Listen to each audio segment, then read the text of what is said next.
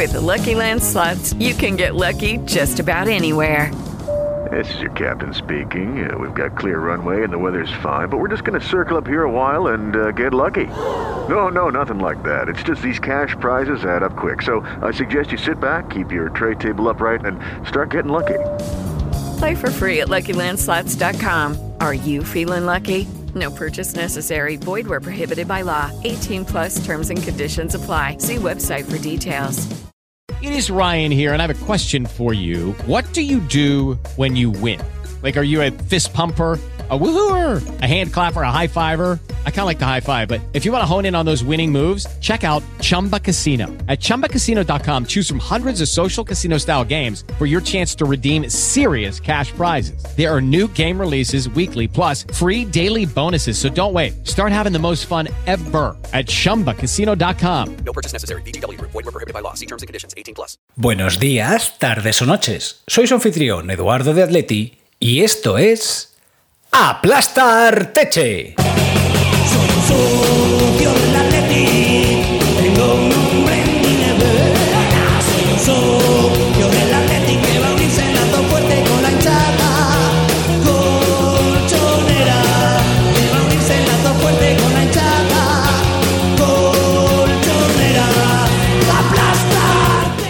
El domingo, tras un partido infame por parte de los nuestros, se lograron los tres puntos con un gol de Memphis Depay que debutó como anotador y con uno menos en el campo. Un ocerismo en vena. Lo nuestro fue, según los medios mayoritarios, suerte, chiripa, chorrón, fortuna, chamba, potra, carambola, azar, casualidad. No como cuando lo hacen otros equipos, que es fruto del espíritu de lucha, sacrificio y saber ganar. El caso es que seguimos cuartos con 38 puntos, a 4 puntos del más cercano perseguidor y a los mismos del tercero. Así que podemos mantener la plaza de Champions o perderla o quedar incluso terceros. O segundos. Y en el último pase que le enviaban.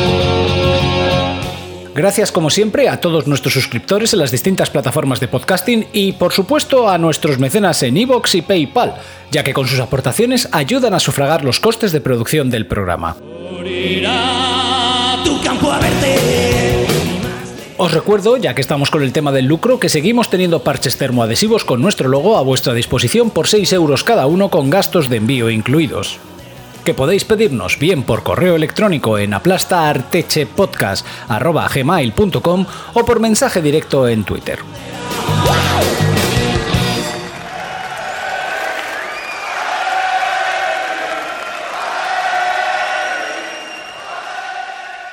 Como este programa se ha publicado el día 14 de febrero, San Valentín, Día de los Enamorados, hoy para mi editorial voy a usar una leyenda mexicana prehispánica para ilustrarlo, la que nos cuenta el origen de los volcanes Itzasigual y Popocatépetl, en ese país hermano. La escuchamos en la voz de Consuelo Palencia. Hace muchos, muchos años, en el centro de México, cuando los aztecas dominaban el Valle México, los pueblos vecinos sufrían de violencia y opresión. Un día, cansado de la opresión, el cacique de Tlaxcala decidió luchar por la libertad de su pueblo. Y empezó una terrible guerra entre aztecas y tlaxcaltecas. La bella princesa Iztaccíhuatl era hija del cacique de Tlaxcala. Ella se enamoró del joven Popocatépetl, uno de los principales guerreros de este pueblo. Los dos se profesaron un amor inmenso. El joven pidió la mano de la princesa a su padre, el cacique. El cacique de Tlaxcala le propuso una solución. El guerrero tenía que luchar en la guerra. Si regresaba victorioso, él podía tener la mano de la princesa. El valiente guerrero se preparó con hombres y armas y fue a la guerra. Al poco tiempo, un rival de Popocatépetl le dijo a la princesa que él murió en la guerra. La princesa Iztaccíhuatl lloró y se sintió tan triste que se murió. Popocatépetl fue victorioso en todos los combates y regresó triunfante a su pueblo. Pero a su retorno, Popocatépetl recibió la terrible noticia. Iztaccíhuatl estaba muerta. Entonces Popocatépetl edificó un gran templo para formar una gigantesca montaña en honor a su princesa. Llevó a su princesa hasta lo más alto de la montaña. Él le dio un beso, tomó una antorcha y se arrodilló enfrente de su princesa. Hacía frío y estaba nevando. La nieve cubrió sus cuerpos y los dos se convirtieron en volcanes. Ellos están juntos y silenciosos para la eternidad. Iztaccíhuatl y Popocatépetl. El corazón de Popocatépetl frecuentemente piensa en su princesa. Cuando eso ocurre, el volcán humea. Esta leyenda que representa el amor eterno es la excusa para que en este día hablemos del amor de nuestro capitán Coque hacia el Atleti. El domingo, en el partido contra el Celta, Coque batió un récord que todavía poseía Adelardo. Si bien en octubre había logrado superar la marca de Adelardo de 553 partidos como el jugador con mayor número de encuentros con la roja y blanca, fue este domingo cuando superó el de mayor número de encuentros ligueros. Concretamente, 400. Creo que muchos no somos conscientes de lo que esto significa en un fútbol moderno en el que los jugadores difícilmente se vinculan a los clubes como ocurría antaño. Contar con un jugador como Coque, que es un one-man club, debería ser un motivo de orgullo para cualquier aficionado colchonero, por esa muestra de amor del capitán hacia el club de su vida, como él mismo dijo el domingo. Pero como ocurre en muchas historias de amor, hay atléticos que no corresponden ese amor de Coque, que llevan durante unos cuantos años pitándole, criticando su juego y su pertenencia. Es cierto que, por ejemplo, esta temporada, Coque no ha estado en su mejor momento de juego, pero por respeto hacia todo lo que nos ha dado, creo que no es merecedor de esos ataques, especialmente si hacemos caso de esos valores que siempre nos han inculcado nuestros predecesores, que decían aquello de quiéreme cuando menos lo merezca, porque será cuando más lo necesite. Les deseo a todos un feliz Día de los Enamorados, y por favor, quieran a Coque. Y ahora, vamos con el programa. Estás oyendo a Blasta Arteche con Eduardo de Atleti.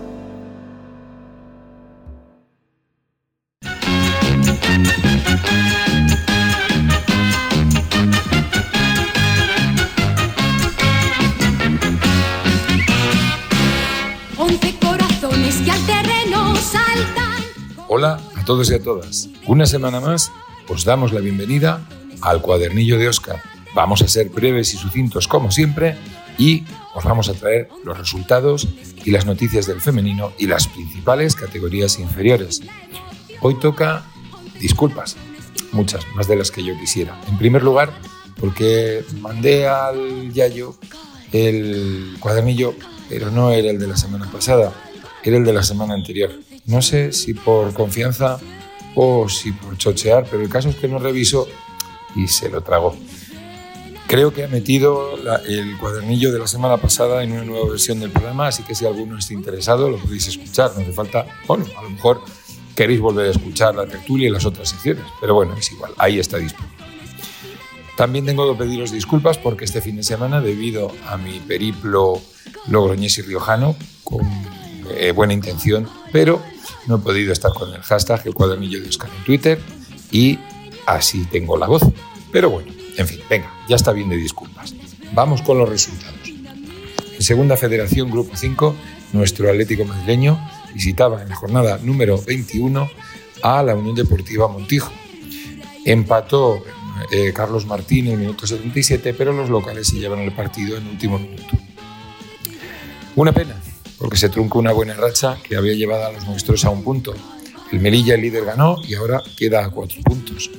Pero se mantienen las ventajas con el primer puesto por detrás, los terceros, que son el Villanovense, que están a cuatro puntos, y ahora el sexto, el primer equipo fuera de puestos de promoción y ascenso, que es el Estepona, que queda a ocho puntos. Para la próxima jornada será el Sardañola del Vallés el que visite el Cerro del Espino el día 19 a las 12 de la mañana.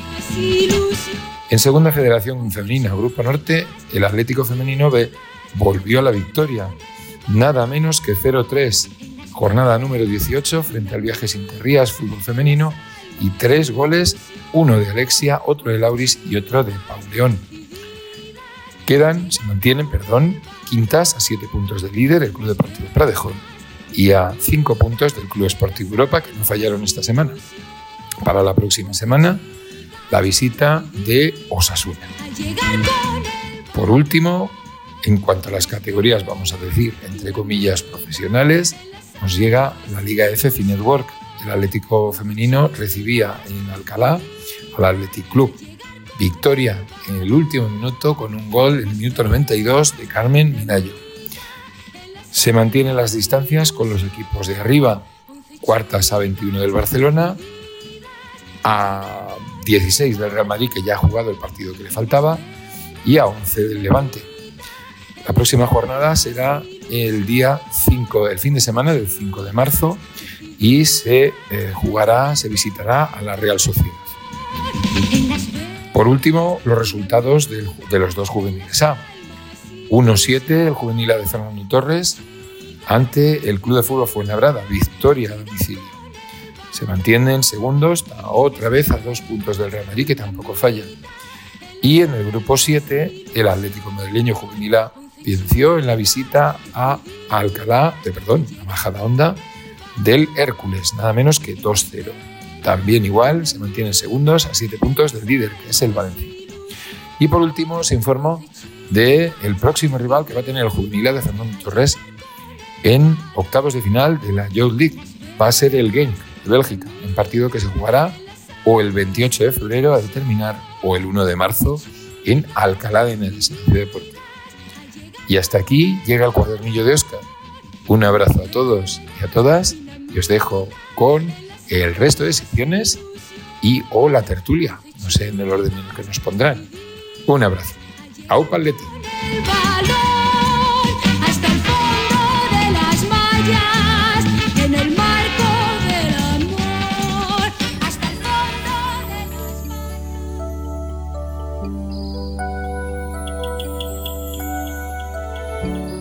Travesía en el desierto cuando tocaría siesta, en un horario en que cuesta mantener un ojo abierto. Delante estaba el equipo del lugar de las borrascas y el infame Yago Aspas. Qué asquito me da ese tipo. La pelota se soaba sin ninguna trascendencia. Yo perdía la paciencia y daba una cabezada. Así se llegó al descanso. Mejor dicho, nunca fuera. Lo juro porque me muera que de paz era un remanso. Y más que lo hubiera sido de saber lo que venía, pues tocaría agonía en formato de partido. Savage se marcha a la calle. Esto ya pintaba ciago, pero lo salvó de pago con su esbeltísimo talle. Otros días se ha perdido estando mucho más fuerte, por esa maldita suerte, y que nos hemos jodido. Gracias otra vez a Jan, que paró hasta lo inhumano. Los puntos van de su mano, silenciando el que dirán.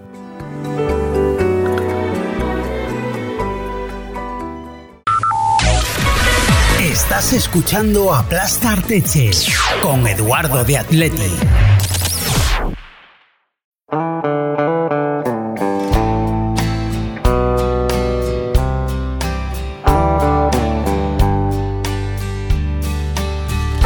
I met Jesus in a bar. Ahí estaban desde el minuto uno, las garras afiladas enseñando sus colmillos sanguinolientos, dispuestos a descarnar una vez más al entrenador del que dicen es su equipo, del que afirman que llevan años siguiendo.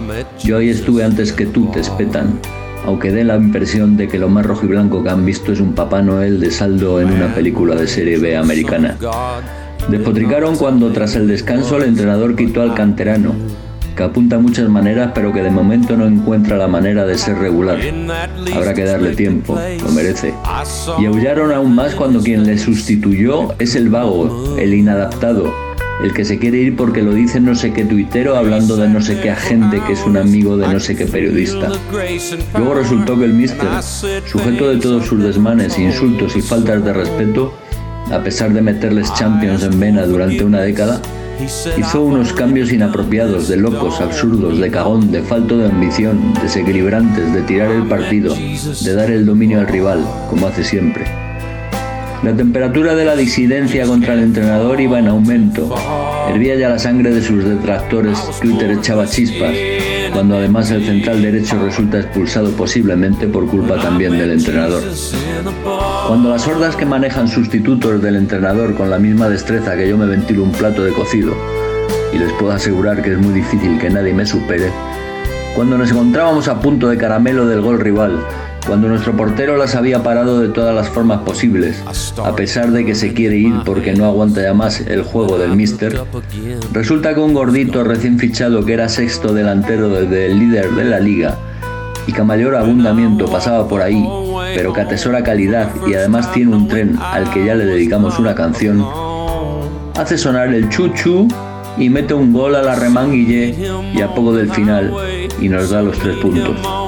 Y a partir de ahí, silencio. Silencio cobarde, silencio ingrato, silencio incrédulo, silencio lameculos, silencio traidor, silencio badulaque, silencio baboso, silencio vikingo, silencio y a mamar. Qué gusto da cuando acaba un partido y las llenas carrañeras del Mister nos hacen disfrutar del sonido del...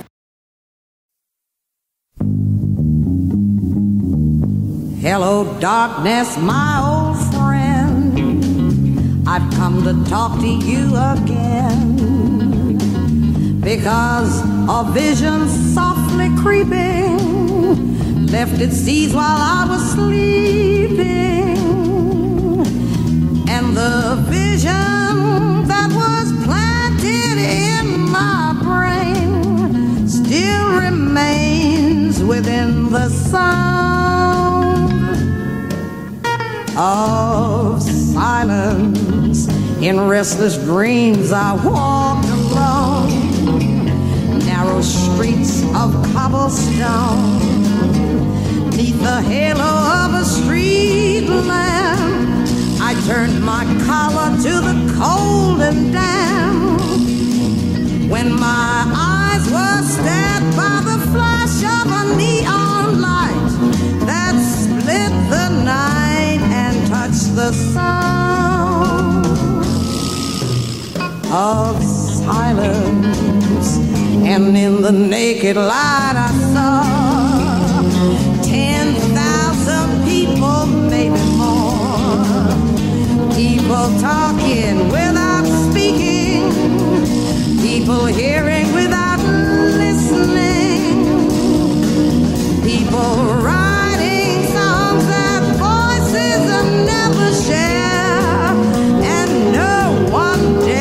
disturb the sound of silence. Fool, said I, you do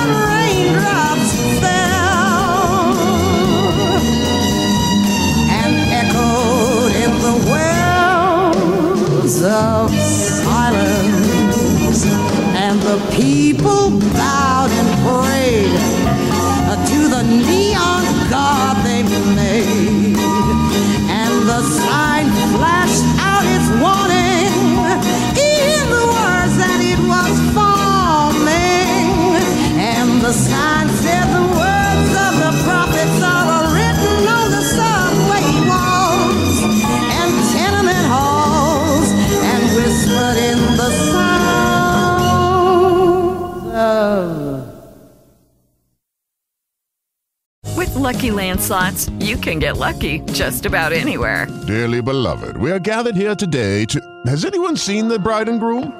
Sorry, sorry, we're here. We were getting lucky in the limo and we lost track of time. No, Lucky Land Casino, with cash prizes that add up quicker than a guest registry. In that case, I pronounce you lucky.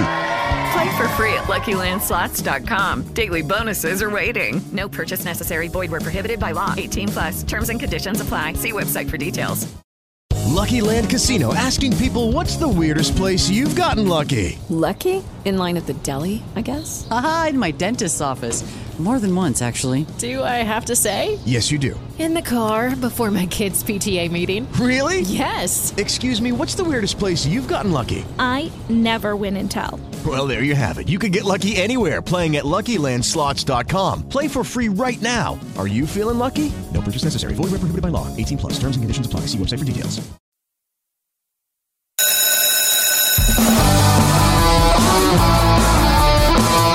Estás oyendo Aplasta Arteche. Con Eduardo Don Eduardo, que es un señor elegante.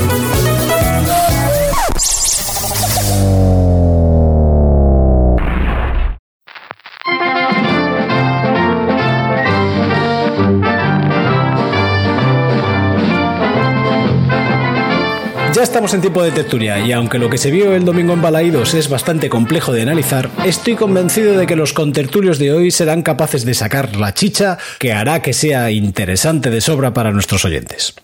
Pero antes de entrar en materia quiero hacer un breve inciso. Primero quiero mandar un caluroso abrazo de ánimo y apoyo a los amigos de la Peña Atlética de Mallorca que el pasado domingo sufrieron el incendio del local donde tienen su sede social, con la consiguiente pérdida de recuerdos en forma de cuadros, bufandas y demás. Así que desde aquí, nuestra solidaridad con ellos y un grandísimo apoyo. También quiero mandar un abrazo, ahora de enhorabuena, para la gente de la Peña Atlética de Murcia, el Bar de Mou, que el domingo también celebraron su sexto aniversario con la presencia del gran Salva Ballesta. Lamento no haber podido acudir por problemas de agenda, pero vaya aquí mi recuerdo para ellos.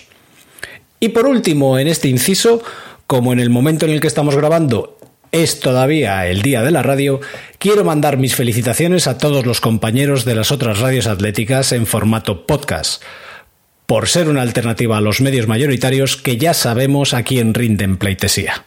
Así que felicidades a, a Atleti con 3 a Maneras de Vivir, a Atlético Play, a Radio Neptuno, a De Padres a Hijos, a Cultura en Rojo y Blanco, a 1903 Radio, Bendita Afición, Los Últimos Románticos y Fútbol Incorrecto de Pepe Pasqués. Bueno, va, y por qué no, también a nuestros amigos del Doblete Radio, que se merecen una felicitación. Y ahora sí, hecho el inciso, procedo a presentar a los contertulios que hoy me acompañan. En primer lugar, tengo el honor de recibir al maestro del buen comer y el catedrático del buen beber. Un vividor, un desahogado que se pasa todos estos calificativos por el forro de sus caprichos, que le da lo mismo 8 que 80, porque en realidad lo que nos pasa es que le tenemos envidia. Vuelve a visitarnos como invitado el gran Fran Estevez, miembro de la asociación Los 50 Atleti. Bienvenido, Fran, como siempre, un lujo y un honor tenerte con nosotros. Igualmente, igualmente. Eh, joder, me encantan estas presentaciones. O sea, a mí me paso la vida defendiendo mi sólido desprestigio y, y pues es un paso más en, en mi camino. Mm, Ya te he dicho que el problema es que te tenemos envidia, no es otra cosa. O sea que ojalá, ojalá todos pudiéramos vivir la mitad de bien que tú. Además de Fran, como ayer estuvo deseando suerte a los que tuvieran que participar en esta tertulia, he pensado que nada mejor que volver a convocarlo esta semana. Así que directo desde la nevera, el amigo de Mateu Laoz nos acompaña Ignacio. Bienvenido, Ignacio. Y aquí me tienes, ¿eh? No me escondo, no me escondo. Una decepción que no me hayas presentado, pues yo qué sé, poniendo voz de Carmen Sevilla, pero bueno, me vale también así. Es que tú no eres invitado. Tú eres habitual, entonces no te mereces que te diga eso de la ovejita y cosas así. Y ahora toca presentar a los habituales de este espacio. Primero, el hombre que parece la Real Academia Española de la Lengua, porque limpia, fija y da esplendor al estudio y a los relatos con sus montajes sonoros. Sí, Estoy hablando del insigne despeinado que se mueve como un ninja japonés. Mi querido Chami Norte, sé bienvenido. Muchas gracias. Eh, Hoy, hoy me tiene usted haciendo invitaciones, citando a los podcast amigos, llamándome ninja japonés en vez de el, el clásico ninja búlgaro. Está usted hoy que se sale, jefe. O sea, se nota que la cosa funciona, ¿eh? Es el día de la radio, entonces eh, tengo que acudir a los clásicos. No me extraña. Muy buenísima la imitación. Digo por la gente joven que nos oye, era José María García. Que habrá gente que se va a pensar que usted se ha vuelto loco. Era, por si no lo han pillado. La ha hecho bastante bien, ¿eh? Y por último, pero no menos importante, el auténtico irlandés del Atleti, no como el Doherty ese, que ni ha debutado aún. El hombre que tiene el récord de participaciones en el programa, aunque de vez en cuando se escaquea. El rey del sarcasmo y los argumentos fuera de lugar, mi querido Miguel Nicolás Oshí. Bienvenido, amigo. Bien hallado. Bien hallado. Eso se decía, ¿verdad? En el programa aquel de Así que, es, así que es. citabas. Qué tiempos aquellos, ¿eh? Tenía yo pelo y todo, pero en las piernas todavía no. O sea, tú fíjate si ha, si ha llovido. Madre mía, ¿eh? vaya, vaya- referencia me traes. Por cierto, voy a decir una cosa. Tengo aquí unos papeles que me ha dejado el doctor porque se está pidiendo que hablemos del tema de la curruca y ya no lo podemos dejar por más tiempo. Entonces me ha dejado aquí unas notas para que yo haga un sucinto comentario que diría el otro bobo y, y, bueno, pues por lo menos mitigar un poco la- las ganas de saber, porque hay ganas de saber. La ansiedad, la ansiedad del público, sí. Pero luego él ya lo desarrollará porque él es el especialista. Y me ha dejado los papeles, luego lo comentaré.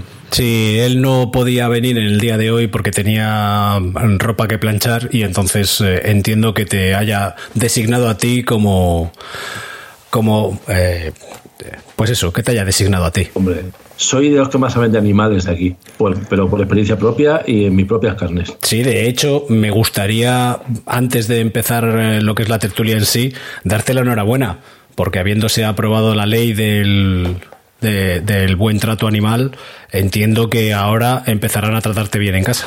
Bueno, en casa, en casa me da también. Donde no me da también es aquí, que me ningunean y me dejan para el final. Pero ya he dicho por qué. Es, es una cuestión de una xenofobia larvada que hay aquí en este podcast fascista que yo he hecho mal en un principio aceptándolo y, y si he seguido aquí con vosotros cuando debería haberme plantado y haberme dedicado a hacer otra cosa, hacer un podcast sobre Guinness, y, pero no sobre récords, o a lo mejor sí, no sé, tengo que pensarlo.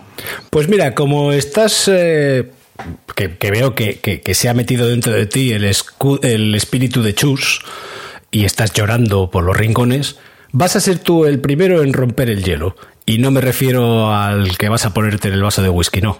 Háblanos de lo que vimos el pasado domingo contra el Celta de Vigo. Madre mía, lo que vimos está muy bien traído, ¿eh? porque fue, fue lo fue un, un eso se me hace un artículo un tanto indeterminado, ¿no? Porque la primera parte fue horrorosa, de verdad, o sea, de las más duras que recuerdo últimamente en cuanto a, a, ganas de, de que, de que se acabase, porque no estábamos jugando a nada, se sobaba mucho el balón, pero con muchas imprecisiones, el balón se, se atascaba, nadie tomaba una buena decisión en los últimos metros, en defensa la verdad que tampoco se pasó mucho, pero es que ni siquiera pasó nada en, el primer tiempo, luego el segundo ya cogió carrerilla. No, no, no me gustó, la verdad es que no me gustó nada. De estos partidos desde que hemos empezado a levantar cabeza, es, para mí es el peor.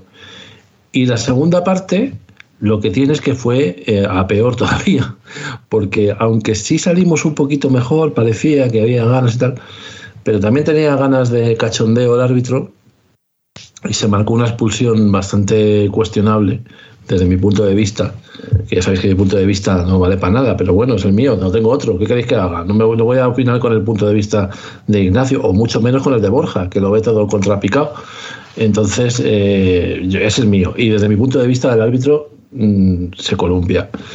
Se columpia porque, por una vez, hizo algo bien, que fue sacar una amarilla cuando correspondía, nada más empezar el partido, y eso ya le condicionó para el resto de- del encuentro. Pues bueno, como decía, empezamos un poco mejor, la cosa se torció, y se torció mucho, y más que se pudo torcer, pero toda la mala suerte que hemos tenido en otros momentos, pues en el partido de, de ayer, pues acabó siendo buena suerte. Y apareció un balón ahí, una, una que, se, que se vuelve a mamar eh, Carrasco, que me está empezando a poner nerviosísimo, y se la encuentra se la encuentra Gordis, y mira, Gordis que no está tan Gordis, ¿eh? O sea, es que es de hueso ancho, ahora me están diciendo, por línea interna. Pero Ya- chaval, ya me gustaría gira. a mí tener la tableta esa que tiene el jodido estando gordis. Ay, te gustaría la tableta de ébano, ¿eh? Sí, no, de ébano no, a mí me gustaría más de marfil. Pero bueno. Bueno, ya estamos con el racismo. Si es que lo, ¿lo ves, es que a nada que se rasca un poco, aquí sale lo que sale. Si es que los aflora, los aflora. Ya sabes que a Vinicius le tenemos asco por, por el color de su piel, no por lo hijo de puta que es. Sí. No, por gilipollas no es, ¿eh? es, por, es por negro. Por Ojo, supuesto. ¿eh? Pero bueno, ya estamos diciendo tacos. Luego ya verás cómo viene el Guijar y nos, nos regaña. Así que yo me voy a callar ya. Con toda la razón del mundo. Bueno, Fran, tú como invitado estelar y después de esta introducción que nos ha hecho Miguel, ¿qué te pareció a ti el partido? Porque además tú tienes eh, la circunstancia del origen gallego, como todos los Estevez, como tu querido eh, tocayo Emilio Estevez, y entonces supongo que te gustaría ver un partido en tierras gallegas. Mucho, y eso que me lo volví a perder en el campo, que digo todos los años que voy a ir y luego nunca me cuadra. Pero bueno, algún día lo conseguiré. Y joder, yo vi el primer tiempo muy controlado. Eh, es verdad que es un coñazo, o sea, para que no nos vamos a engañar. Y, y luego, joder, pues la segunda parte fue eh, ritmo trepidante por instantes y qué bueno es eh, tener un portero como Black, al cual gran parte de Twitter Atleti estaban vendiendo hace no poco, que, que ya estaba amortizado, que ya Black que ya no era el mismo que antes, etcétera, etcétera, pues joder, pues para no ser el mismo. Y, y luego, pues tener un tío que hace cosas de nueve, está bien, está bien, ¿eh? O sea, aparte de llevarlo, eh, pues ayer eso, eso que el, el, el no sé qué comentarista de radio de esos que te ponen en las retransmisiones cantando el gol lo llamó churrigol. Churri mis cojones. O sea, fue un golazo. en Onda Cero fue. En Onda Cero. Eh, en fin, qué sorpresa. Eh, fue un, gol, un golazo de que hay que saber verlo. O sea, hay gente que no se le ocurre, macho, y entonces, pues hombre, eh, yo creo que fue un homenaje a Luis Suárez, ¿no? El añorado Luis Suárez, y no me quiero volver loco con, con Memphis, pero de entrada ya ha empezado a demostrar, eh, bueno, pues, pues que es un tío que pues, nos puede aportar cosas que otros que tenemos no nos aportan. Y, y con eso ya, para mí ya va a ser un fichaje cojonudo. Así que esa es mi primera impresión. Pues me parece muy correcto. Eh, Chami, yo quiero que me cuentes, mm, con el gol de Memphis, que aprovechamos también para mandarle la felicitación, ya que hoy es su cumpleaños, ese reverso, ¿desde cuándo no lo habías visto tú? Uf, ese reverso, yo recuerdo la última vez fue a Audi Norris. O sea que fíjate. Y por cierto, felicidades a Jesús, que debe ser, yo, debe estar a punto de caer su cumpleaños también, que hace tiempo que no le felicitamos. Eh, Bueno, no, la verdad es que lo- tiempo a ti, porque Miguel le felicita todos los días.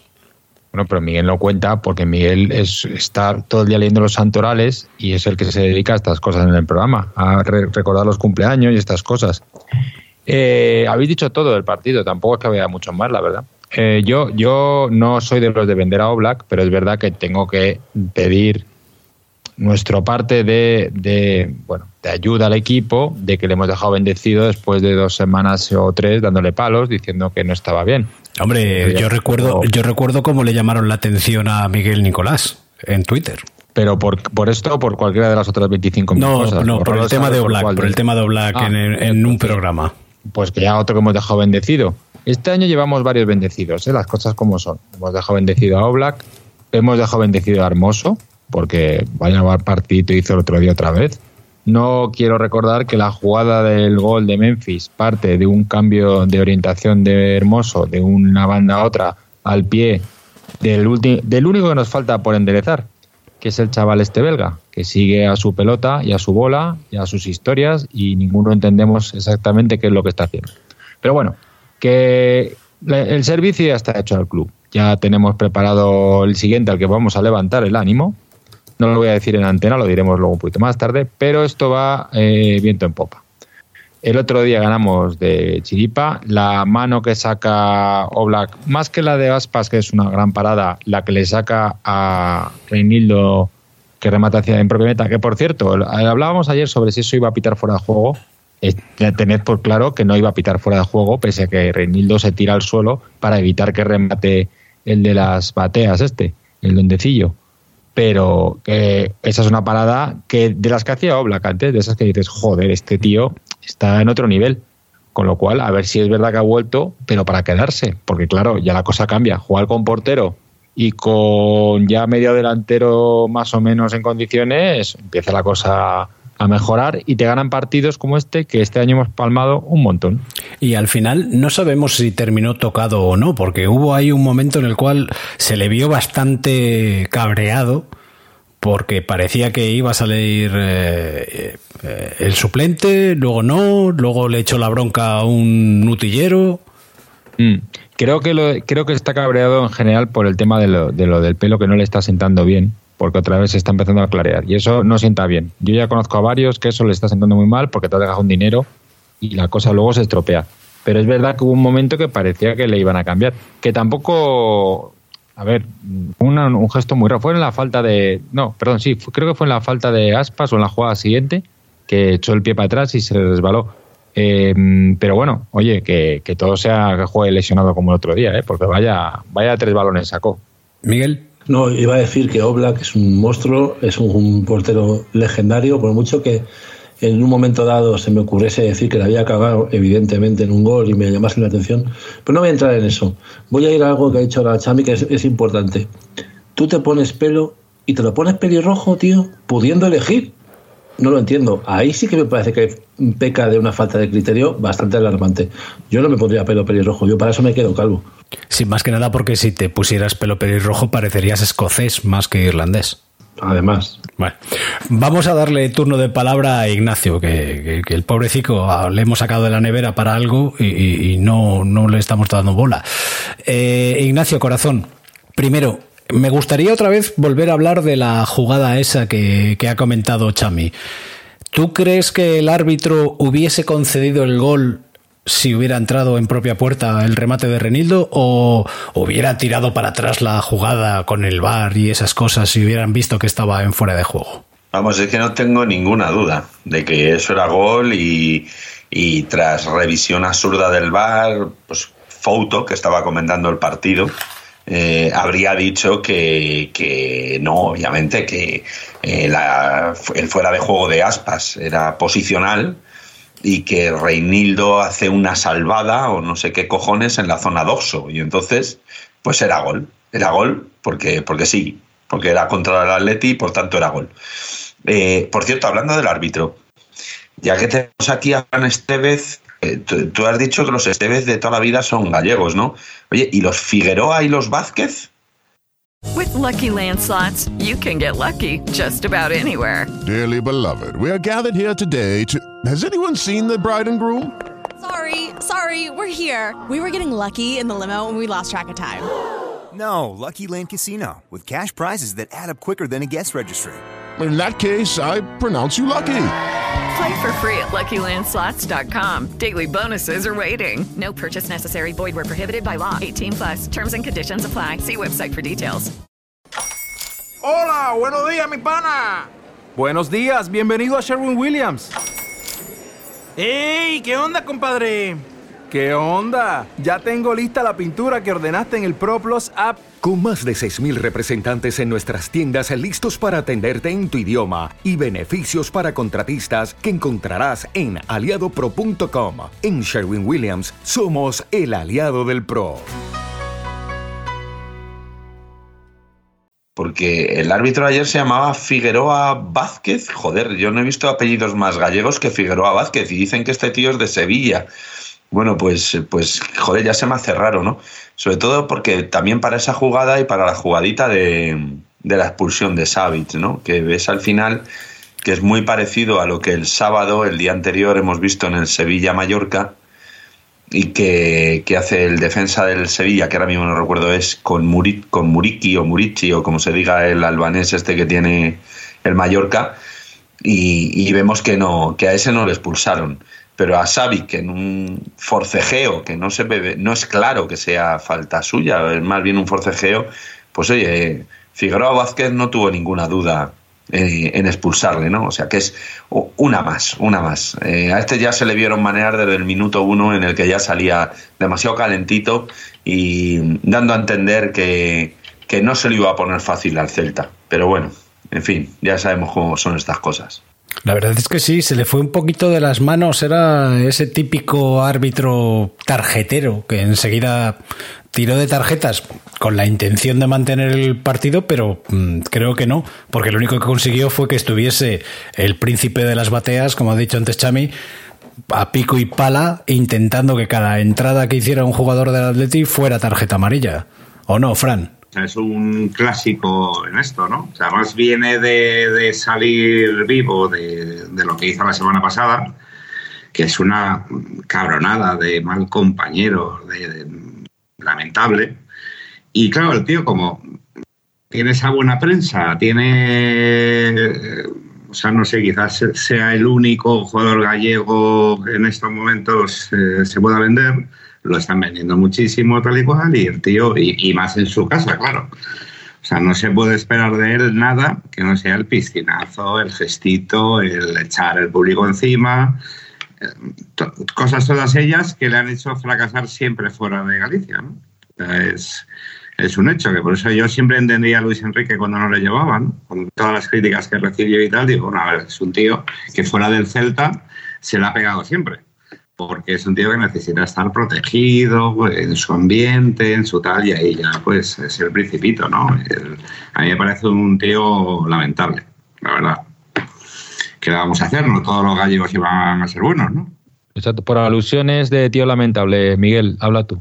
¿De qué en concreto queréis que hable? Porque tengo muchas cosas que decir. ¿Hablo de la curruca o todavía no? ¿Cómo lo ves? Lo dejamos para el final mejor, ¿no? No, todavía no hables de la curruca. Habla, de, como antes Chami ha dicho que hemos bendecido a unos cuantos jugadores en cuanto les hemos citado sí. aquí, creo que deberíamos de bendecir un poquito a Savic, porque lleva tres expulsiones seguidas. Más que en todos sus años anteriores en el Atleti. Es terrible ¿eh? lo que está pasando con, con este chico. Y además, bueno, a ver, lo que está pasando en general, vemos eh, el bajón que ha pegado muchos, muchos jugadores, especialmente en el tema de defensa, en la línea defensiva, perdón. Y, y bueno, lo de Savic eh, ha pasado de ser un tío bastante sobrio, que no se complicaba. Incluso en la temporada de la liga, eh, con una salida de balón que nos sorprendió a todos, que se, el tío pues movía el balón decentemente, a, a estar completamente perdido. O sea, llega tarde. Siempre ha sido un tío de meterse en peleas y estar metido en grescas, y... pero eso no le solía sacar de los partidos. Excepto a lo mejor en los últimos minutos, tal, a lo mejor ahí sí. Pero por lo general era un tío que, sabe, que, que contemporizaba. Ahora mismo está desquiciado. Y yo no sé qué es. A lo mejor es que está viendo a jugar a Hermoso al lado y que está jugando bien y dice, yo no sé, algo está pasando aquí. Algo, algo se ha roto en, en la matriz pero no, no, está, está, está muy preocupante el, el estado de forma y, y, la cabeza, sobre todo, más que la forma, la cabeza de, de Savage. Pues yo, yo, yo te voy a dar una pista sobre lo pues que no es. estoy de acuerdo con eso, eso es una tontería. Pues tiene, tiene razón, así que cambiemos de tema. No, vamos a ver, yo creo que el físico, el físico, es decir, eh, creo que la razón de, lo, de los males de Savage está en que físicamente eh, está en un estado lamentable. Eh, porque está lentísimo, muy lento. De hecho, parte de la culpa de la expulsión de ayer es eh, por, porque está muy lento, pero es que se le ve a lo largo de todo el partido. Entonces, mmm, sinceramente, creo que, que, que la culpa de, de, todos sus males es eso, cuando un jugador no está al 100% o, o no está por lo menos en, una, en, una, en un estado físico óptimo, pues le empiezan a aflorar otro tipo de fallos. Sí, de acuerdo, es verdad. Físicamente no, no está como estaba.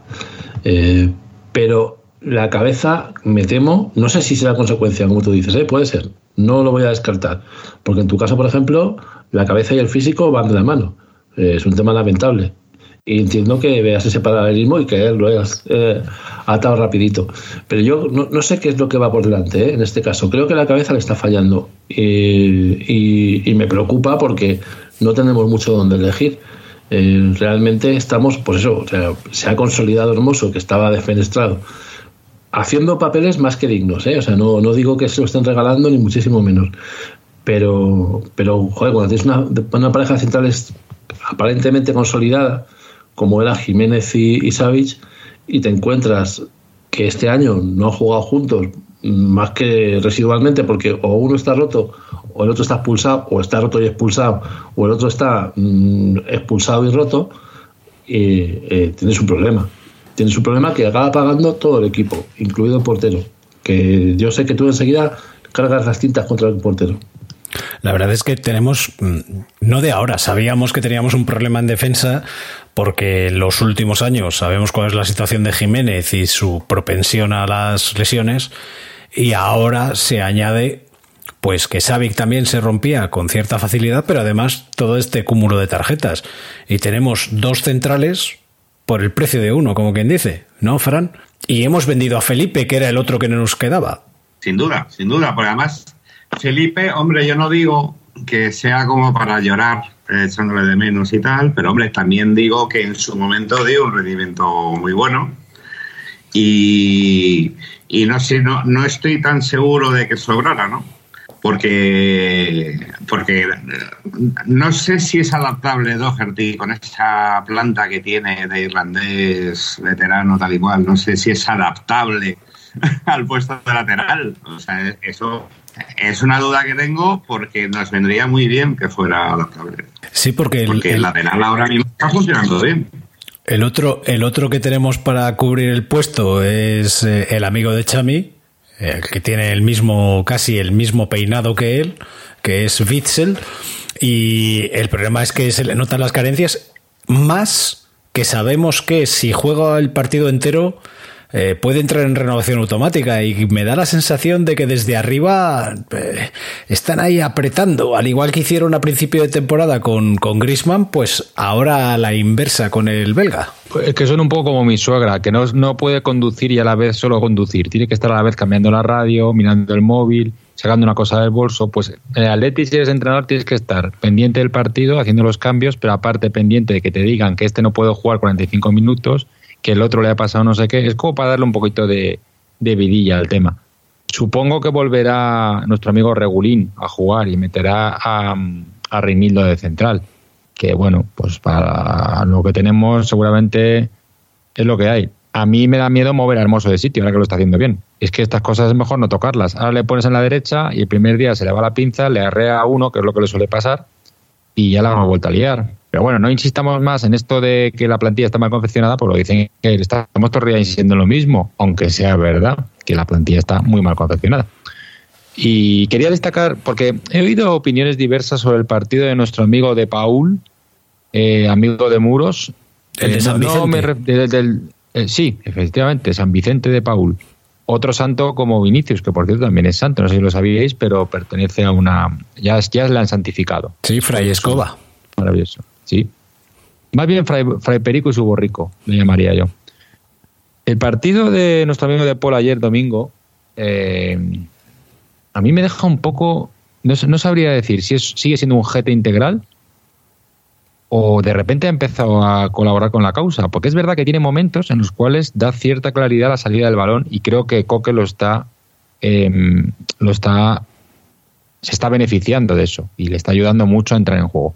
A ver, no en la primera parte, la primera parte fue desastrosa, pero luego hay momentos en los que vuelve a ser el de Paul que conocemos todos. Eh, entonces no, no, tengo muy claro por dónde van los tiros de este chaval. Si está buscando salir, si está buscando quedarse, si no, no, no, no lo sé, no lo sé. Pero es verdad que por lo menos se le ve pulular por el campo, pero no como antes, así en estado pasivo, sino como con interés, como por las noches. O sea, como que le va algo en esto. Y claro, al final ya va sumando jugadores poco a poco. Antoñito sigue sin colar una, el pobre, la verdad es que sigue dándole intención al tema, pero es una cosa. Ayer hay un balón que pega desde fuera del área, joder, que es que lo tira a palos. O sea, es una cosa que es que yo no he visto así a Grisman pegarle un balón en la vida. Pero bueno, eh, no sé, supongo que volverá. A, a Morata sí le he visto hacer eso varias veces. Y es más, creo que voy a seguir viéndolo. Pero a, a este no. Entonces, bueno, pues con los remiendos que van saliendo, vamos, parece que avanzando poco a poco. Y bueno, le hemos metido ahí un pequeño colchoncito a los que vienen por detrás. A ver si sirve para jugar con un poco de tranquilidad. Pero bueno, retomando que me he ido un poquito por los cerros de Úbeda, eh, es verdad que lo de la defensa tiene telita, ¿eh? Puede ser dramático. Primero porque no sé Jiménez exactamente cuál es su situación, no sé si está lesionado, sancionado, lesionado, sancionado a la vez, como dice Miguel, pero no sé cuánto para cuánto está.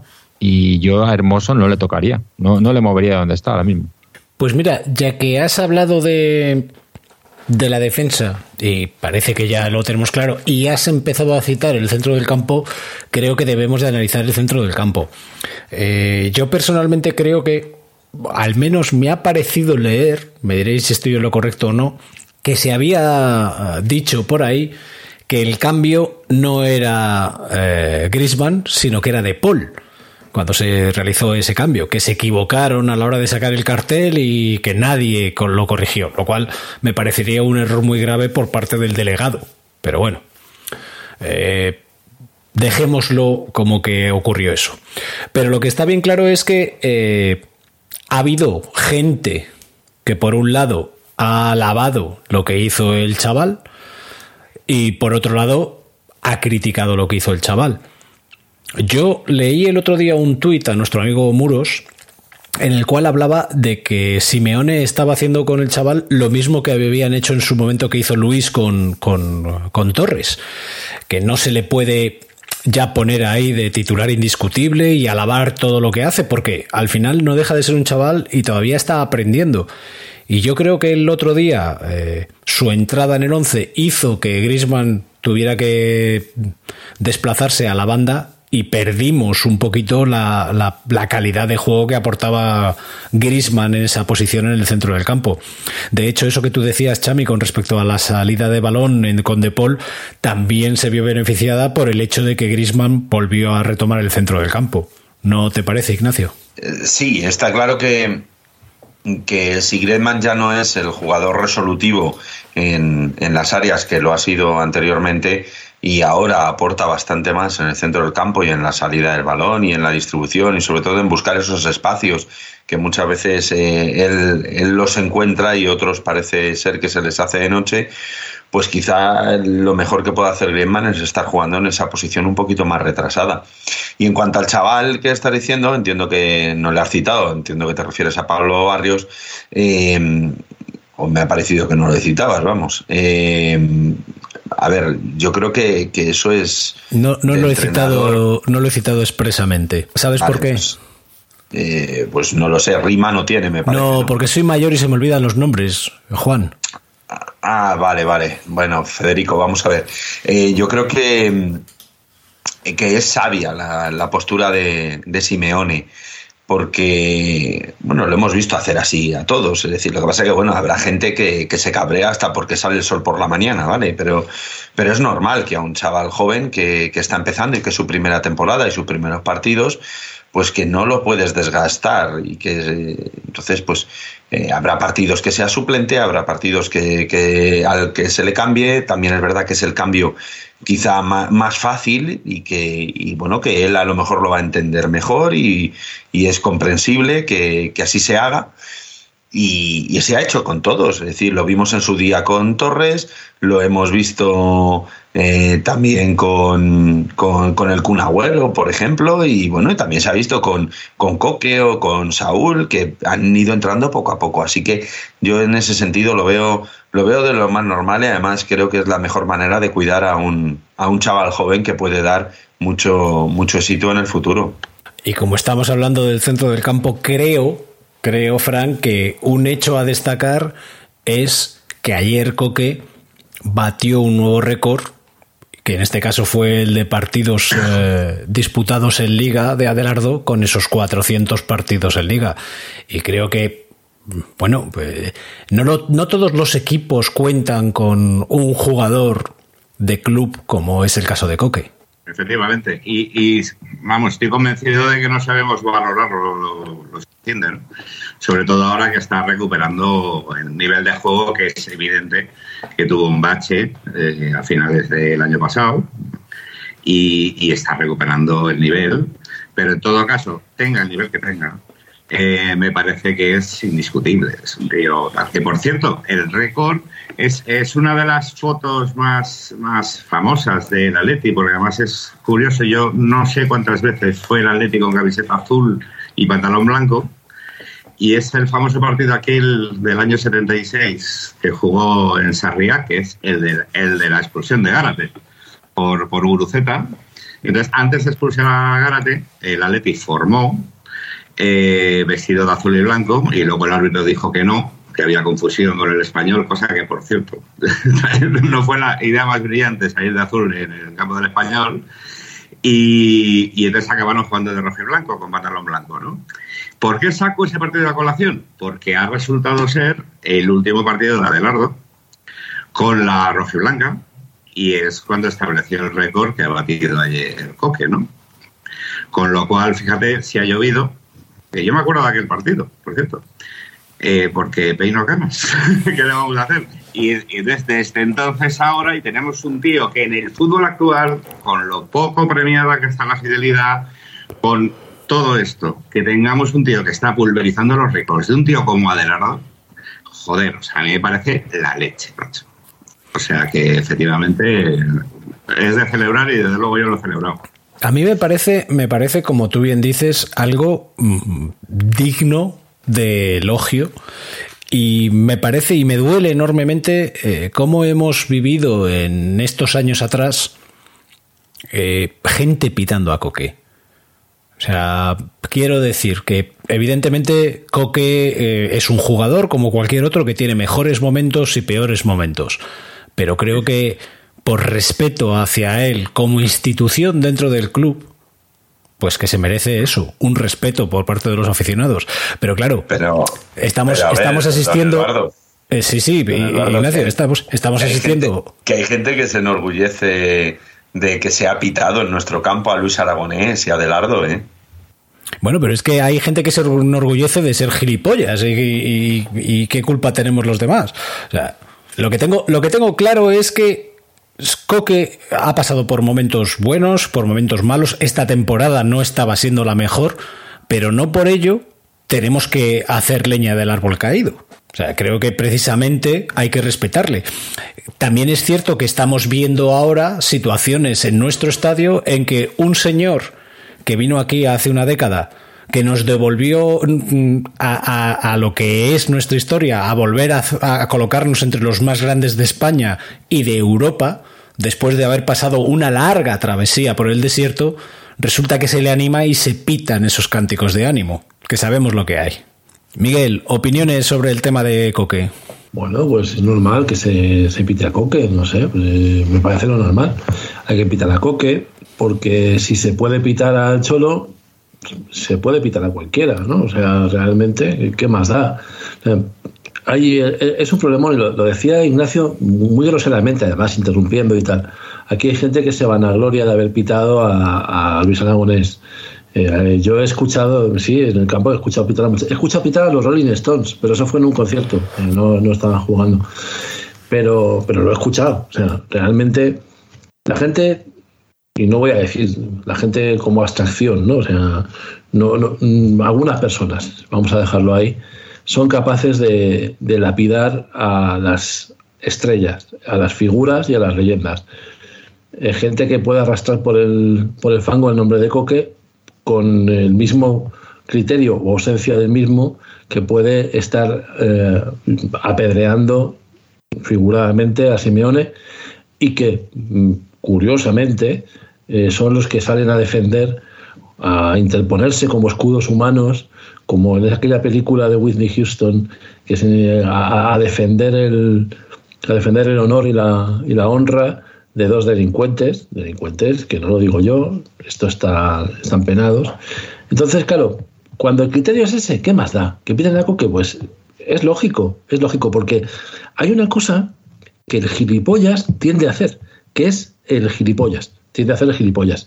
Entonces, eh, no, no me sorprende. Sí, lo que me sorprendería es que esos gilipollas que no hay por dónde cogerlos fueran los que defendiesen a Coque. Entonces a lo mejor sí me preocuparía, porque me haría pensar que estoy en el lado contrario. Y no me parece bien, porque si estás en el lado contrario de gilipollas, estoy entrando un poco en bucle, pero es, pero es importante matizar esto. Entonces es que el gilipollas eres tú. Porque cuando el dedo apunta al cielo, eh, lo que pasa es que eh, Cerezo sigue siendo un borracho. Eh, Miguel, mm, no lo hemos comentado, pero supongo que esta semana sí que has podido disfrutar de la victoria del Atleti, ya que el partido no se retransmitió por That's Entonces no sufriste cortes. Pues sí, sí, sí. Es una cosa que. Bueno, a ver, os digo una cosa, ¿eh? Porque uno eh, ya tiene una edad y, se escarmienta y, el gato escaldado de- del agua fría huye. Mm, Yo tuve que mirar después del partido, yo me aseguré, fui a Twitter, pregunté, oye, pero esto cómo ha quedado. Además sin dar pistas, ¿no? Porque lo mismo, si la gente piensa que no sé lo cómo ha quedado, me van a, me van a vacilar. Entonces yo dije, esto, esto ha quedado, ha quedado empate. Y la gente decía, no, no, no, hemos ganado, gilipollas. Y dije, vale. ¿Eh? Entonces ya supe que realmente eh, lo que yo había visto, lo que, lo que me había servido mi proveedor de, de deporte eh, enlatado era, era correcto y que esta vez no se habían puesto creativos con la retransmisión. Así que ya me, me quedé tranquilo, ya merendé, me- merendé con ganas, sabiendo que no me iba a sentar mal. Merendaste fuerte. Oye, merendé- sí, merendé fuerte porque no comí mucho, porque ya sabes lo que pasa, que cuando yo tengo una edad también, y cuando hay partido después de, después de comer intento estar más o menos ser frugal. El otro día dijiste mal la palabra frugal y se me escapó corregirte y me- ahora lo voy a lo voy a hacer. Frugal. No, no, es, no eh, vale con efecto retroactivo. Hombre, no, te diré. Bueno, el caso es que ahora mismo, tal y como se encuentra la clasificación, somos cuartos, a cuatro puntos del tercero y, sorprendentemente, cuatro puntos por encima del sexto. ¿Pensáis que va a haber comentario generalizado metiendo presión ahí diciendo, bueno, no, esto es imposible, en cualquier momento nos quitan la cuarta plaza? ¿O va a haber una parte que va a ser positiva y optimista y va a pensar que podemos llegar a alcanzar a la Real Sociedad? Que además se da la circunstancia de que el último partido de liga es contra ellos, si no me falla la memoria, en el Metropolitano. Fran.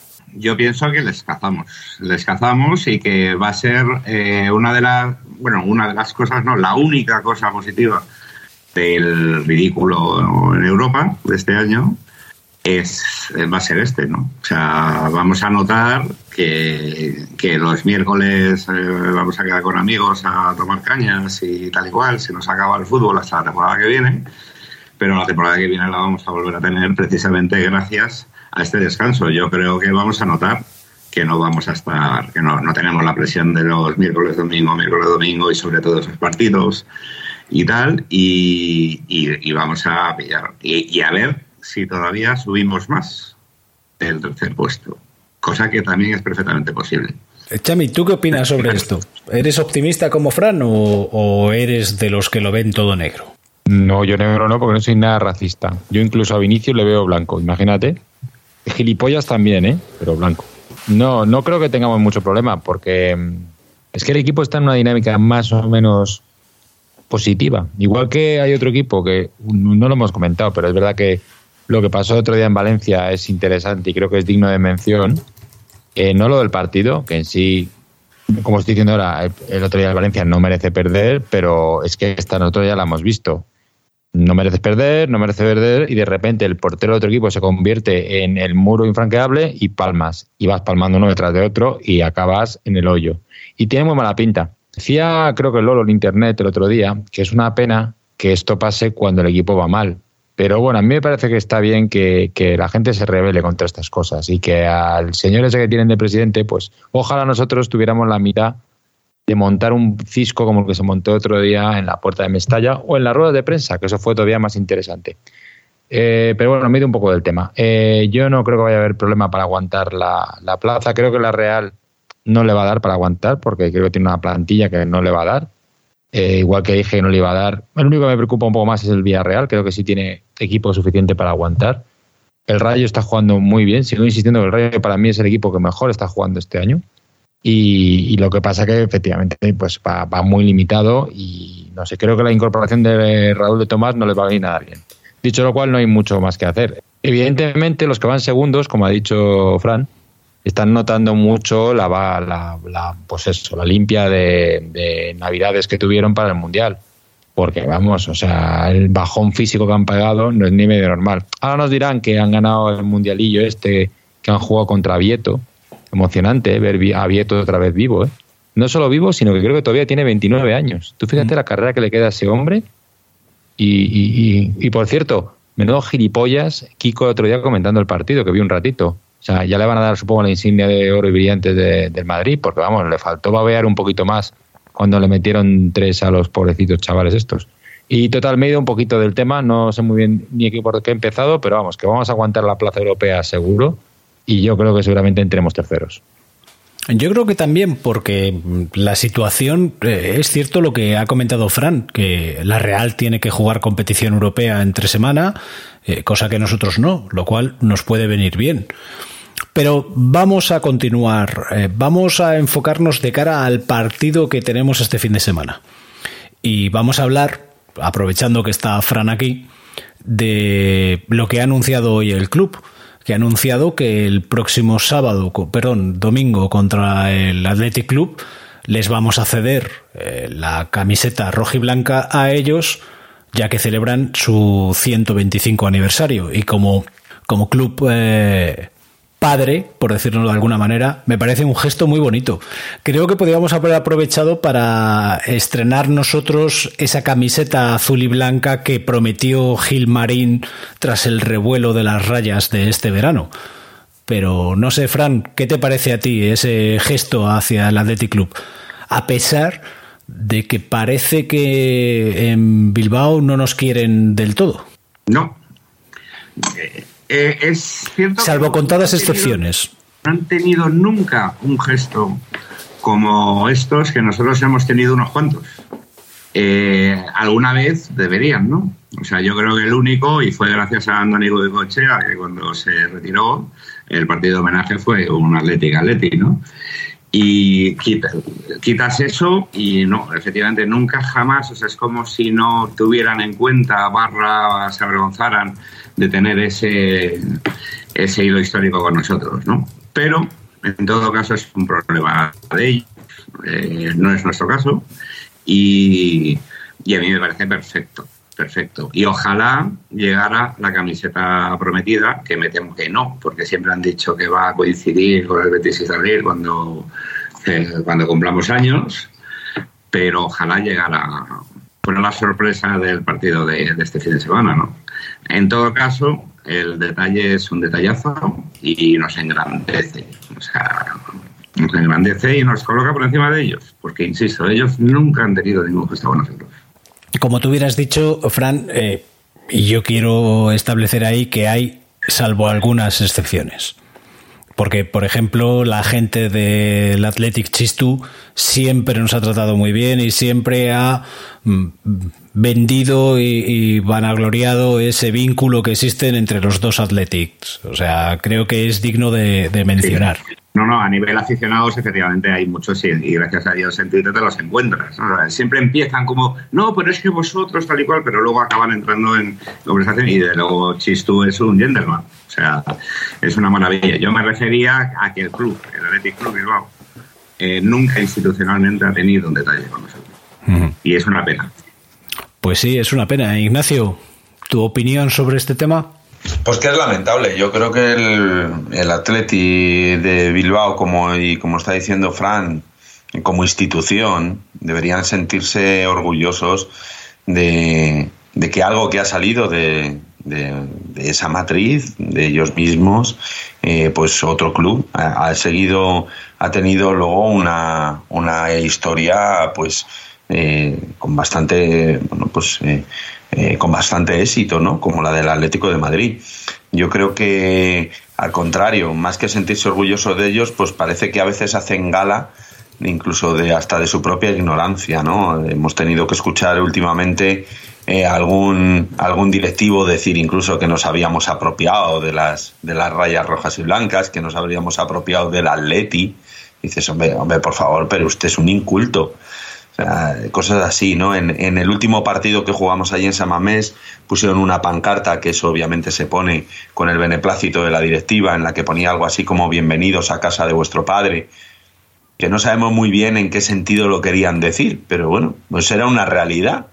Y visto desde el lado de, la- de los que somos del Atlético Madrid y vemos las cosas un poquito de manera razonable, pues dices, pues claro, pero me lo tomo a bien o me lo tomo a mal, porque es que no sé con qué sentido es con el que lo quieres decir, ¿no? Sí, pero yo, Yo- recuerdo que, que hubo cierta polémica con eso. eh, Mm. Te lo podías tomar por las buenas, y si era por las buenas, era un bonito gesto, y si te lo querías tomar por las malas, era para decirle, tonto el capullo, a mí eso no me ofende, al contrario, ¿Cómo? estoy muy orgulloso de ser hijo de quien soy.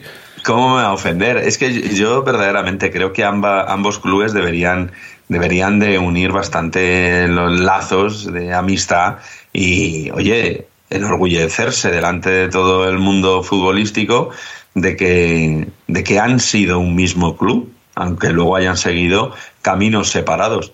Y bueno, pues, pues no se hace, ¿no? Ellos normalmente suelen hacer gala. De todas formas, siempre pienso lo mismo en Bilbao. En general, eh, piensan que aquí le tenemos mucho más odio del que verdaderamente aquí se tiene. Y, en cambio allí sí que nos, nos tienen un odio que consideran que es recíproco y- y en verdad creo que no es, no es cierto, salvando pues eh, contadas excepciones. Yo creo que ahí hay una mala interpretación. Porque creo que ese odio hacia el Athletic Club evidentemente proviene de la otra orilla del río. Proviene de, de esos que van de blanco. Y sorprendentemente luego vemos cómo hay aficionados en Bilbao que eh, se dedican a aplaudir al Real Madrid. Porque eso lo hemos visto. Cosa que yo el día que lo presencié, eh, esta, no, no recuerdo si ha sido esta temporada o la anterior, eh, tenía ganas de rasgarme las vestiduras, porque me parece totalmente ilógico, Chami. Cualquier aplauso al Real Madrid es ilógico. Yo creo que fue porque. Eso fue porque aplaudieron a. A, ¿A Modric? doña Rogelia, ¿no? Sí, sí me suena. Pero puede ser que sea porque le vieron muy mala cara. Todos le vimos que a esos hombres le perdíamos, porque tenía muy mala cara. Luego llegó, llegó Pintus y lo arregló. Y de repente él corre como un jovial eh, pastorcillo croata cuidando ovejas. Podría estar ahora mismo otra vez cuidando ovejas como cuando era pequeño. Pero sí, sí, fue una cosa muy rara. Eh, seguramente hayan aplaudido también a Joaquín. Eso se lo voy a dejar a Miguel, que es el especialista en estas cosas, pero es otro que es muy aficionado a que le aplaudan también en campos del mundo, que es, es curioso. O sea, A no- no sé Benzema creo que también le aplaudieron. También a Benzema. Sí, por algún gesto hacia los niños o las niñas, no lo Pues recuerdo. está, pues está muy bien que hayan aplaudido tanta gente. Se van a cansar de aplaudir. Desde luego, al Cholo no le aplauden mucho. Eso es cierto. Y el Cholo es muy amable con ellos siempre que les llama al Bilbao, que es un hombre que se le olvida a veces de llamar al Atleti y les llama al Bilbao, pero porque se le olvida, ¿eh? no lo hace con ninguna mala intención, seguramente. No, hombre, también es Es argentino una- y hay que entenderlo. Claro, claro. Es un poco chorrada esa discusión que tienen, pero es verdad que últimamente a mí, que es un equipo que nunca me ha caído mal, me ha caído un poquito más gordo. Es más, cuando le gana a Real me suele hacer hasta gracia. Fíjate lo que te digo. Pero bueno, lo del domingo es un gesto muy bonito. La verdad es que yo creo que es un gesto, más que bonito, es un gesto normal. O sea, lo que pasa es que nos extrañan estas cosas en un club que cuida tan poco los detalles como el nuestro. Pero es un detalle normal y que ha pasado ya, como ha dicho Fran, eh, muchas más veces en el pasado y se ha hecho eh, en recíproco. O sea, hemos ido a jugar allí de rojo y blanco y ellos nos han recibido con la segunda equipación. Pero este domingo encima es doble alegría. Primero, nos dejamos de ver el horrendo eh, adefesio de nuestra camiseta de este año, aunque seguramente nos toque jugar vestidos de madroñitos, porque no podremos jugar vestidos de negro. Y creo que es un buen momento para, pues, sobre todo es lo que han dicho de esos jugadores que hemos compartido. Me parece que es bonito tener a, a, pues, a varios jugadores que realmente han marcado un poco lo que era el Atleti y el Atlético en su momento. Eran clubs, no diría hermanados, pero sí que más o menos tenían por lo menos un enemigo común, como bien ha dicho usted, que era el, de- el enemigo bueno, el, el de siempre. Eh, si se equivocan en eso, mal bandadas. Bueno, Miguel, creo que ha llegado el momento de que hagas los deberes y nos comentes el tema de la curruca. Sí, pero antes voy a decir algo sobre el tema del Bilbao y digo el Bilbao con toda la mala leche del mundo y con toda la intención. Eh, el Bilbao, yo al Bilbao no le cedería la camiseta yo cogería Carrasco, le pondría una K y lo mandaba para allá cedido o traspasado. Eh, ese sería mi, mi, mi gesto con ellos. Mira que me da rabia con lo que me gustaba a mí Carrasco, de verdad. Pero bueno, voy, voy a lo que iba, ¿vale? Tengo aquí los apuntes que me ha dejado el doctor. Tengo también otra cosa que quería comentar y, entonces voy a, voy a ir procediendo, ¿vale? Resulta que la, curruca capirotada, que es como se llama la curruca eh, común, es un ave de tamaño eh, mediano y relativamente corpulento y ¡ostras! Se me ha caído la cerveza, hoy se me han pegado los papeles. Iba a hablar de lo de lo de Gonzalo Miró y de lo de la curruca. Bueno, voy- yo voy contando, ¿vale? Es un ave de pequeño o mediano tamaño eh, que presentó un programa de debate en televisión española, eh, aunque también se rumoreaba que podía haber sido incluso presidente del gobierno. Eh, se- reconoce también como Papucha das Amoras en Galicia, Tallarol de Casquet en Cataluña o Chimbo Cascabelcha en, el País Vasco. Que también, joder, madre mía, qué momento. Espera, espera, espera, que lo tengo claro. Espera, ah, hay algunas currucas famosas, como Curruca Gamarra. Curruca es un hipocorístico o hipocor- hipocorrístico, en este caso, porque se- es un nombre eh, cariñoso o un apelativo de hacer cariño. Eh, también ha habido algún, alguna curruca macho, como, como Curruco Sánchez. Y Curruco Romero, famoso toreador. Ambos, eh, una gente despreciable. Bueno, Curruco Y la no pipa, la pipa es curruca también. Y eh, también os voy a decir una cosa, la curruca común, eh, creo que se llama así porque es como, un, como una especie de gorrión, o sea, no, yo no le veo ninguna cosa tampoco muy, muy especial. Eh, doctor, yo he hecho lo que he podido. Yo- ¿Le es que afectará mucho dado- la ley del bienestar animal, la, la cría de la curruca? Hombre, pues, o a la eh, madre luego- incluso, no tiene por qué ser las Es- crías. Sí, porque si no le toca los huevos, es- eh, eso les viene bien a, a las currucas en particular, y a todas las aves en de- de forma general. Bueno, pues tras haber asistido a esta petición expresa de nuestro querido amigo Calan Forbes, anteriormente conocido como Gilmar Ruin, vaya un saludo para él y voy a proceder a despediros, porque ya estamos empezando a degenerar. Fran, No muchísimas gracias por haber estado aquí con nosotros, eh, por haber aguantado esta turra del final y como siempre, sabes que tienes aquí tu casa para lo que quieras. No, ya al principio, estoy encantado. Yo al principio creía que era un homenaje a Churruca, que es el que jugó en el Athletic Bilbao, porque como estábamos hablando del Bilbao, digo yo, ostras, tío, qué bonito, qué bonito homenaje. Dicho lo cual, estaba encantado una vez más. Yo, siempre que me llaméis, me sil- silbáis y vengo. Y, joder, un saludo a los contertulios, que son todos muy buenos. Aquí hay mucho crack y es un hecho. Está bien claro que está bien claro que ha llegado ha llegado la transferencia que le había mandado el irlandés para que hablara bien de él. Ignacio, eh, dos semanas seguidas, tío, fuera de la nevera. Eh, a ver si estás empezando a estar de- en modo descongelado, No, estoy más bien en modo acurrucado, como el que tengo aquí colgado. por ejemplo.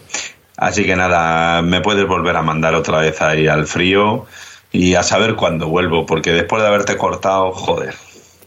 Es muy probable que eh, tengas un hueco en el doblete. O sea que si tú lo Ojalá ves, si tú lo ves, eh, puedes hacer aquella famosa, aprovechando el hilo de rimas, puedes hacer eh, aquel soliloquio que hiciste en su momento sobre la ciudad de Albacete, la cual a ti siempre te ha gustado. Mucho, mucho. La tierra de nuestro Jesús, que por cierto, le felicito desde aquí. Le felicitamos y le mandamos un abrazo porque después del percance que sufrió la semana pasada, ¿eh? Que aunque sea en línea interna, él sabe que tiene nuestro apoyo. Eh, Chami, termina de recoger los papeles esos que ha dejado ahí tirados Miguel y la cerveza, porque es que, joder, luego viene la gente después y, y está todo pegajoso. Entonces, gracias por recogerlo y gracias por todo, como siempre. El señor Miguel siempre deja las cosas muy desordenadas, pero no nos importa. Siempre estamos aquí para servirle. Hoy tengo que admitir que me he perdido varias veces en la tertulia. Ha sido, no sé si ha sido mucho nivel o muy poco, pero ha habido varias veces que he perdido el hilo. En lo de la curruca, no, ahí he estado bastante, he estado bastante cerca y me he entendido bastante bien. Eh, pero luego me ha resultado confuso. Espero que a nuestros oyentes no les pase lo mismo. Y aprovechando que esta semana Chus no ha duplicado su eh, charla dominical y va a ser una nueva, esta, esta semana es nueva. Sí, esta semana me han dado el audio. Es más, ha pedido disculpas públicamente por el error. Aunque dice que me la ha metido y yo sigo virgencita. O sea que. Pues eso le engrandece, lo de meterla, digo.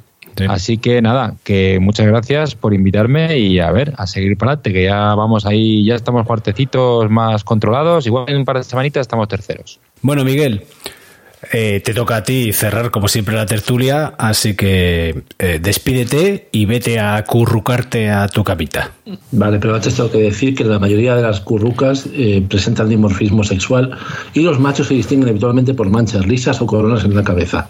Por lo tanto, son madridistas, así que mm, odio eterno a la curruca moderna. Eh, vale, eh, eso ya, eso por defecto. Y lo que, y a lo que vamos, lo importante, fosal de ti y que le den por el culo a la sala.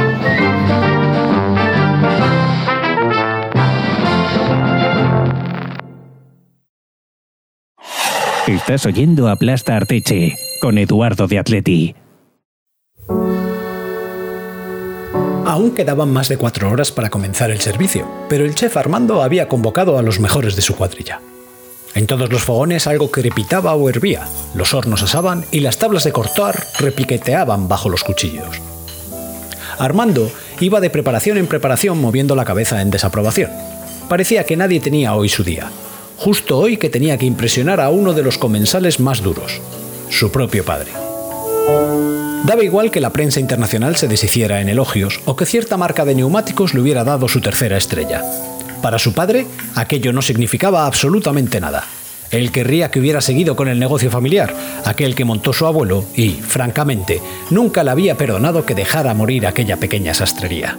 Vendes humo, literalmente. Le dijo un día. Humo, aire, esferas. No vendes ni siquiera comida. Papá, aunque te cueste creerlo, la gente no va a mi restaurante por la comida. Hacen bien, porque con esas mariconadas de platos se irán con hambre. Pero dime, ¿a qué van? A tener una experiencia. A acabar, amor. La comida es una forma de, de conectar con nuestras emociones. Yo no, yo no tengo de eso. Ven a comer un día. eh, Cuando tú quieras y te lo demuestro. No voy a pagar por una comida lo que por unos buenos zapatos. Sabes que te estoy invitando. No te hagas el graciosete. Después de esa conversación y tras mucho insistir toda la familia, don Armando padre, sastre jubilado en Sastrería Armando, acabó por acceder. En mala hora pensaba Armando hijo, porque este señor parecía estar hecho por dentro de la tiza con que marcaba los trajes. Era absolutamente inexpugnable, emocionalmente hablando. El cocinero andaba adelante y atrás en las mismas seis con las manos cruzadas a la espalda. De vez en cuando, por su mirada, pasaba el destello de una idea genial. Pero duraba solo unas décimas de segundo, como un reflejo en un cristal. No, ese plato tampoco iba a ser la solución. En un momento determinado, se quedó mirando a uno de sus ayudantes que estaba cortando hierbas aromáticas sobre una burbujeante olla de caldo de pescado. El aroma era intensísimo, tanto que había hecho que saliera del bucle negativo en el que había entrado. ¡Lo tengo! ¡Lo tengo! Consultó su reloj y vio que tenía tiempo de sobra pese a que le faltaban un par de ingredientes. Mandó a uno de sus meritorios a por ello y se sirvió una copa de excelente vino de Burdeos, uno que guardaba para ocasiones especiales. Tal era el convencimiento de que había vuelto a acertar que no contemplaba ni remotamente la posibilidad de fallar. A la hora acordada, Armando Padre se presentó en la sala. Llevaba un impecable traje gris con un abrigo inglés e iba flanqueado por su sonriente esposa. Los acomodaron en una mesa especial junto a la cristalera. Don Armando hizo gala de un sarcasmo particularmente ácido cuando su hijo acudió personalmente a atenderlos. Ahí viene el feriante. El cocinero ignoró el comentario y tras besar las suaves mejillas de su madre, dio la vuelta a la mesa y abrazó a su padre, que respondió con muy poca efusividad. Tú espera, papá. Espera. Sentado, que así no me fatigo. El chef desanduvo el camino y se perdió tras las puertas abatibles de la cocina. Pasados unos pocos minutos, volvió con una pequeña cúpula de vidrio y un extraño artefacto. Con cuidado, la colocó sobre la mesa antes de descubrir el contenido. ¿En serio? Dijo el padre casi riendo. Pensé que te lo ibas a trabajar un poco más. Sobre el plato, un bocadillo de tortilla de patata con lo que parecía salsa de tomate. Muérdelo, pero antes... Armando conectó la pequeña máquina y ahumó el contenido. De inmediato, un aroma a puro y césped recién cortado envolvió al modesto alimento. El sastre inspiró el humo y dio el primer bocado. La mezcla de los olores, la textura de la patata y el regusto picante de la salsa brava, que no de tomate, lo llevaron de inmediato a la grada del Vicente Calderón, al descanso de cualquier partido. Por un momento casi sintió la presencia de su padre y su hijo, pero no era un hombre aún, era solo un chiquillo. Sin darse cuenta, había cerrado los ojos para tener más vivo el recuerdo. Cuando los abrió, una lágrima rodó mejilla abajo. Una historia de Miguel Nicolás Oshí.